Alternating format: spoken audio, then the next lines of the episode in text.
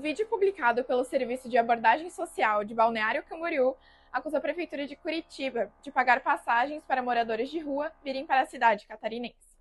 Saiba detalhes no Minuto Diarinho.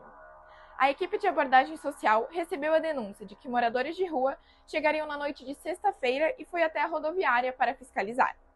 Em conversa com um grupo de pessoas, a equipe foi informada que a Prefeitura de Curitiba tinha dado passagens de ônibus para que eles chegassem até BC.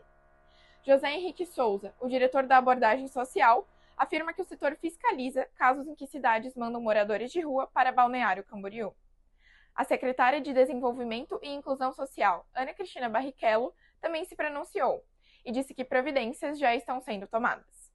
Em nota divulgada à imprensa, a Prefeitura de Curitiba negou as acusações.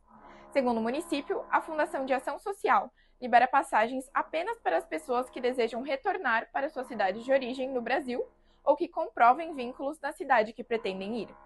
Acompanhe atualizações em diarinho.net. Com oferecimento Tony Centermoto.